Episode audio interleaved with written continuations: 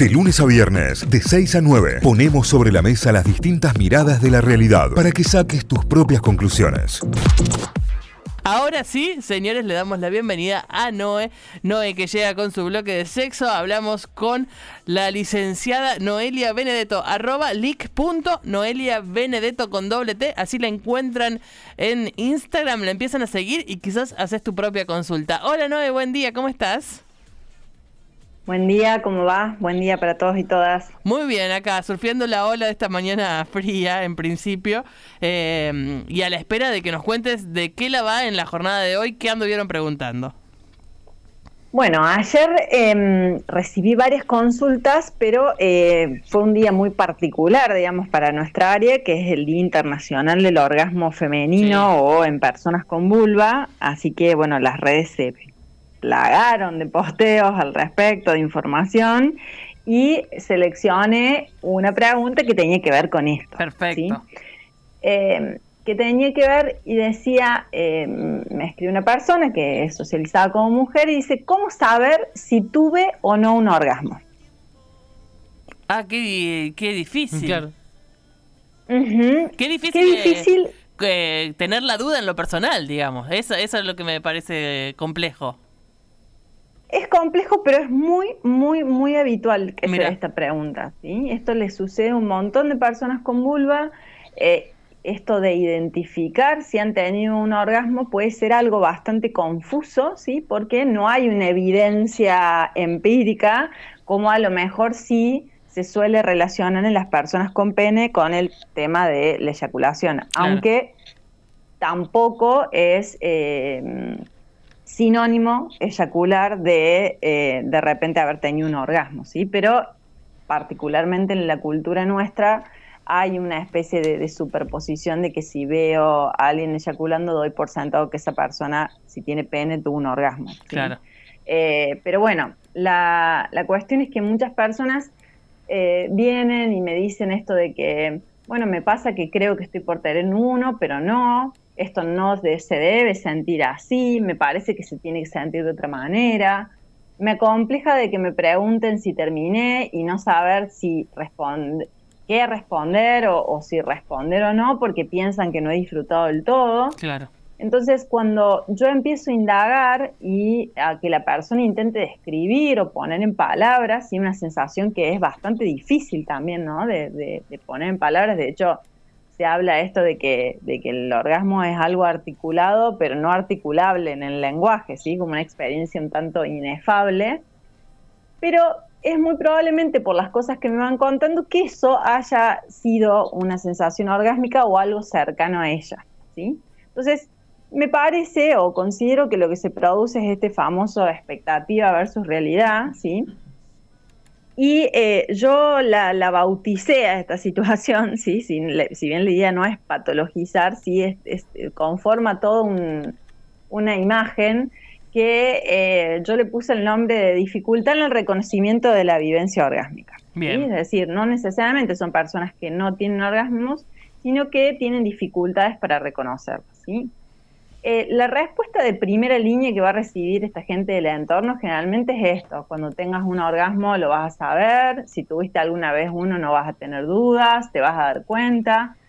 Y la realidad es que en los hechos es perfectamente probable que si la idea de experimentar un orgasmo que tiene esa persona en la cabeza se tiene que parecer a la que los medios muestran que tiene que ser de tal manera, esto que se ve en las series, en las películas, no tan solo en el porno, ¿sí? Porque acá la idea no es echarle la culpa al porno, pero que generalmente es una imagen muy cliché que dice, bueno, esta persona, generalmente socializadas como mujeres, orgasmean durante la penetración, el orgasmo es simultáneo con la persona que están, se produce algo así como fuegos artificiales, una cosa así como descomunal se dicen te amo al unísono, eh, hay jadeos, hay gemidos intensos, nada de silencio, sobre todo desde el lado de las mujeres.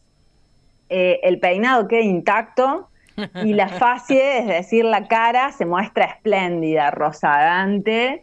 Eh, bueno, puede que sí, esa es la imagen que veo siempre y, que esa es la imagen que tengo que tener y que creo que debo sentir, bueno, es muy probable que no vaya a coincidir, ¿sí? Entonces, ahí es donde de repente las personas dicen, che, me parece que yo no he orgasmeado nunca. O también alguna vez alguien me planteó que como no escuirteaba, ¿sí? no echaba un chorro ¿sí? por, por su vagina, le parecía que nunca había tenido un orgasmo. Y en realidad son dos cosas diferentes squirtear no tiene que ver con la respuesta orgásmica, ¿sí? Eh, y tampoco es que si se diera conjunta con, eh, aportaría más placer a la causa, para nada. Entonces, la idea de esto es como empezar a revisar el hecho de que la cultura y los medios de comunicación pueden y tienen, de hecho, un impacto significativo en la percepción del orgasmo en las personas vulvoportantes, sobre todo, en las personas con pene también, porque a veces hasta tienen dudas por el volumen de eyaculado, por ejemplo, ¿no? que tendría que ser más.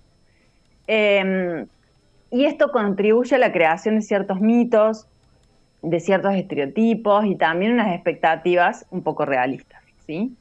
En esto se, se, presenta una imagen como no tan solo idealizada y perfecta, sino también exagerada en frecuencia e intensidad, eh, los medios también tienden a perpetuar esta idea de que todas las socializadas mujeres deberían alcanzar el orgasmo de la misma manera y al mismo tiempo que las personas con las que están, ¿sí?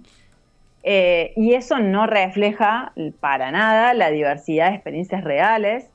También sucede que se representa el orgasmo como de estas personas, digamos, como una especie de objeto de deseo o una herramienta para satisfacer a las otras personas algo que alguien me da, ¿sí? O algo que alguien te da, o bien que tenés que manifestar, tenés que dar cuenta de con gemidos, con espasmos, para dejar satisfecha a la persona que tengas como compañía sexual, ¿sí? Como una especie de pago, digamos, o de muestra para contrarrestar en principio esas situaciones, sí, que vendrían a ser como lo más macro, ¿no? Digamos, de, los medios, es importante justamente educar sobre la variabilidad de respuestas sexuales, de los gustos, de la fisiología de cada persona, esto que hemos estado haciendo columna a columna, sobre una militancia activa sobre la importancia de la autoestimulación y la autoexploración, obviamente siempre y cuando la persona quiera y lo desee la responsabilidad por el propio proceso, esto de no andar delegando o tercerizando cuestiones de mi respuesta sexual para con otra persona, ¿sí? esto de, bueno, tal no me hizo acabar, que se escucha como muy frecuentemente. Y para esto, todo es, todas estas cuestiones van a justamente aportar a fomentar una comprensión más matizada de, de todas las, las versiones posibles de un orgasmo, ¿sí? Eh, los orgasmos pueden ser orgasmotes, pueden ser orgasmitos, pueden ser una cosa así como muy cortita o un poquito más extendida, así como con ciertas réplicas. Em, a veces pueden que no se vaya a dar, ¿sí? Em, ayer veía que un colega había transmitido que, bueno, hay estudios, la verdad que a mí no me constan esos estudios, pero dice que de, de muestras probablemente una de cada diez personas no vayan a orgasmear nunca. Eso no es cierto, o sea, quizás no vayan a orgasmear nunca en el contexto de ese estudio, sí, pero todas las personas son potencialmente orgásmicas, pero si de repente estamos esperando que nuestro cuerpo suceda, le suceda una respuesta de otra forma y quizás eso genera como cierta interferencia. Entonces, cada experiencia es única, es irrepetible, la realidad, les tengo que ser sincera, no hay un protocolo universal que pueda responder esta pregunta de cómo me doy cuenta si tuve o no un orgasmo, pero sin tomarlo como una checklist, ¿sí? como una lista de cosas que tienen que pasar sí o sí, podemos atender a estos aspectos que les voy a mencionar. ¿sí? La evidencia orgásmica es una respuesta obviamente mental, ¿sí? la vivimos en la cabeza, pero empieza a dispararse como una respuesta física y también emocional a alguna estimulación que yo le pueda dar el mote de sexual. ¿sí? Entonces, es importante prestar atención a las sensaciones que vamos experimentando, como por ejemplo pulsaciones en el área genital, alguna contracción muscular involuntaria que se dé, que vaya acompañada por una sensación de placer intensa, ¿sí? Esto en algunas personas, no en todas, siempre que voy a plantear algo va a ser en algunas personas, porque estas señales pueden llegar a indicar que nos estamos acercando a o que estamos vivenciando un orgasmo. En algunas personas puede estar acompañada de una sensación intensa de liberación y de placer, es decir, una tensión intensa a la que le sigue una sensación de liberación, donde eh, justamente en esa relajación aparece algo relacionado como a cierta saciedad, ¿sí? y es como una mm, relajación súbita, viene de repente y se corta ahí, digamos, o a veces puede llegar como dejando como esto que les decía hace un rato, réplicas. Sí. Eh, es probable que eso algo relacionado a la sensación orgásmica. Eh, vuelvo a decir también esto, hay personas que tienen orgasmos cuando le estimulan los pezones, hay personas que tienen orgasmos cuando les estimulan el lóbulo de la oreja, hay personas que tienen orgasmos solamente pensando en una situación, o sea, si bien no es lo más frecuente, no necesariamente va a responder a todos estos puntos que les estoy mencionando. Claro. También puede haber ciertos cambios fisiológicos, ¿sí? como por ejemplo la aceleración del ritmo cardíaco, del ritmo respiratorio, em, el enrojecimiento de la piel, que se suele llamar como ruborización o rubor del sexo, eh, un aumento en la sensibilidad ¿sí? de, varias zonas, ¿sí? sobre todo de la, genital. Hay quienes registran contracciones ¿sí? que vienen de la pelvis, que son involuntarias, que son rítmicas y que las viven como placenteras eh, y que también pueden extenderse a otras partes del cuerpo, esas contracciones como las piernas o el abdomen. Y hay personas también que llegan a sentir como hasta calambres en el arco de los pies y bueno, esa parte no es tan placentera. ¿sí?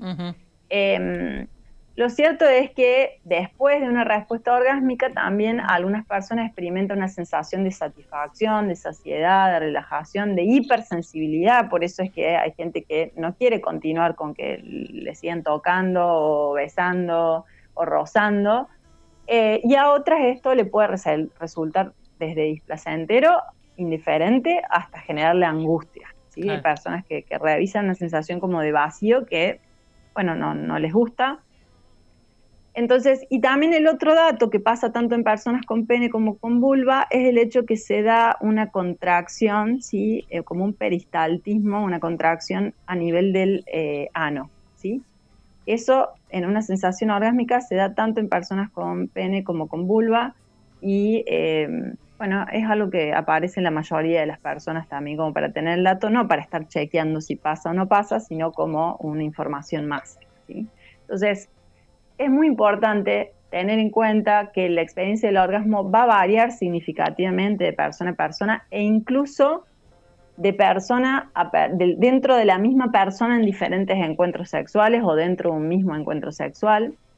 Em, y por eso es importante esto de explorar el propio cuerpo, tener, digamos, como una especie de eh, senseo del mismo, eh, porque esto nos puede ayudar a, comprender mucho mejor, digamos, qué es lo que estamos atravesando o qué, cómo responde nuestro cuerpo o qué podemos esperar, ¿sí? Entonces, determinar si lo hemos vivenciado o no puede ser una experiencia incómoda, compleja, dudosa, eh, pero lo cierto es que es personal, muy personal y muy subjetiva, ¿sí? Entonces, también lo cierto es que por otro lado no existe una única forma de experimentar un orgasmo, esto que les decía recién, que hay muchas personas que tienen orgasmos espontáneos o orgasmos eh, estimulando zonas erógenas que no son las hegemónicas o las más populares, que no son las genitales básicamente. Entonces, si esto mm, sos una persona que con vulva, que está atravesando una situación semejante y que te genera malestar o algún tipo de incomodidad, siempre, siempre es importante que puedas considerar un espacio de consulta a un especialista en salud sexual, en sexología, en salud mental, y eh, porque, bueno, sobre todo por, una cuestión de, autoconocimiento, ¿no? Digamos, no tanto como para decir, bueno, quiero, quiero tener la respuesta cuando me pregunten. Claro, tal cual. Es para saber cómo lo lográs, digamos.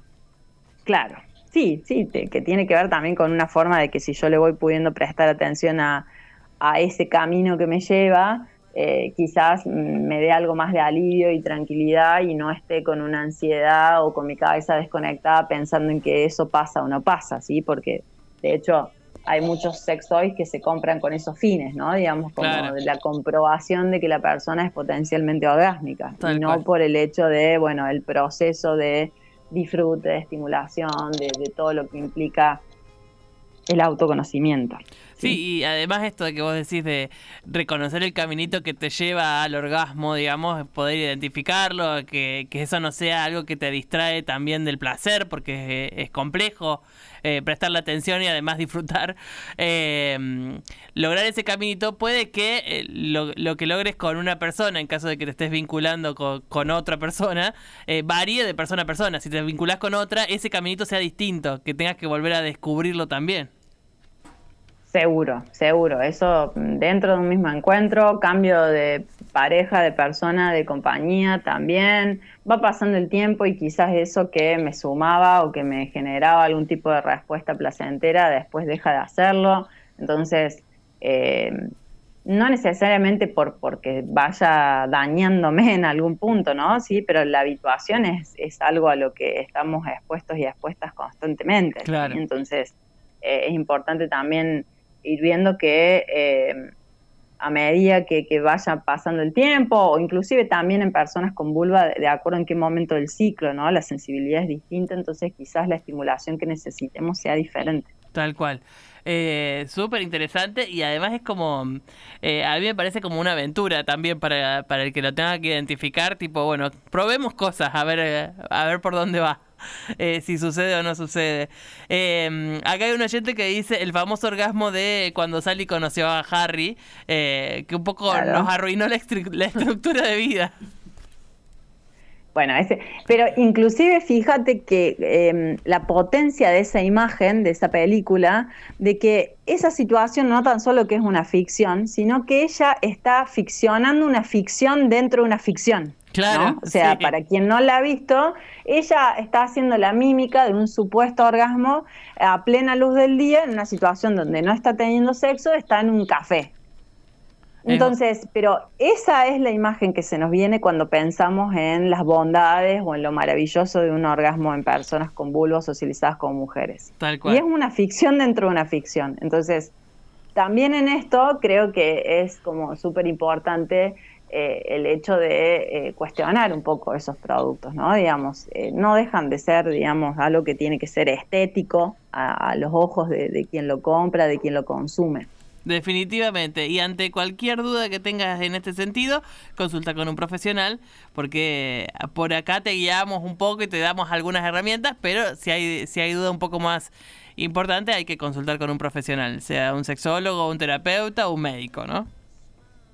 Así es, eh, ayer hice esta aclaración porque em, había una consulta de alguien que le tenían que operar del abdomen, entonces que cómo iba a resolver su vida íntima si tenía un reposo de 30 días. A ver, yo no soy médica, no sé qué cirugía esta persona se iba a hacer, no sé qué eh, postoperatorio implicaba. Eh, hay situaciones en las que a las personas se les restringe cualquier tipo de actividad excitatoria, es decir, no pueden tener erecciones ni, ni vasocongestión de la zona y a lo mejor hay situaciones donde pueden tener eh, eh, estimulación de otra forma, pero en dos renglones y con una consulta tan tan específica, no hay modo de que nos vayamos a saltear la consulta con un especialista. O sea, esto es una columna de radio. Definitivamente. Tengamos eso siempre en cuenta, siempre presente.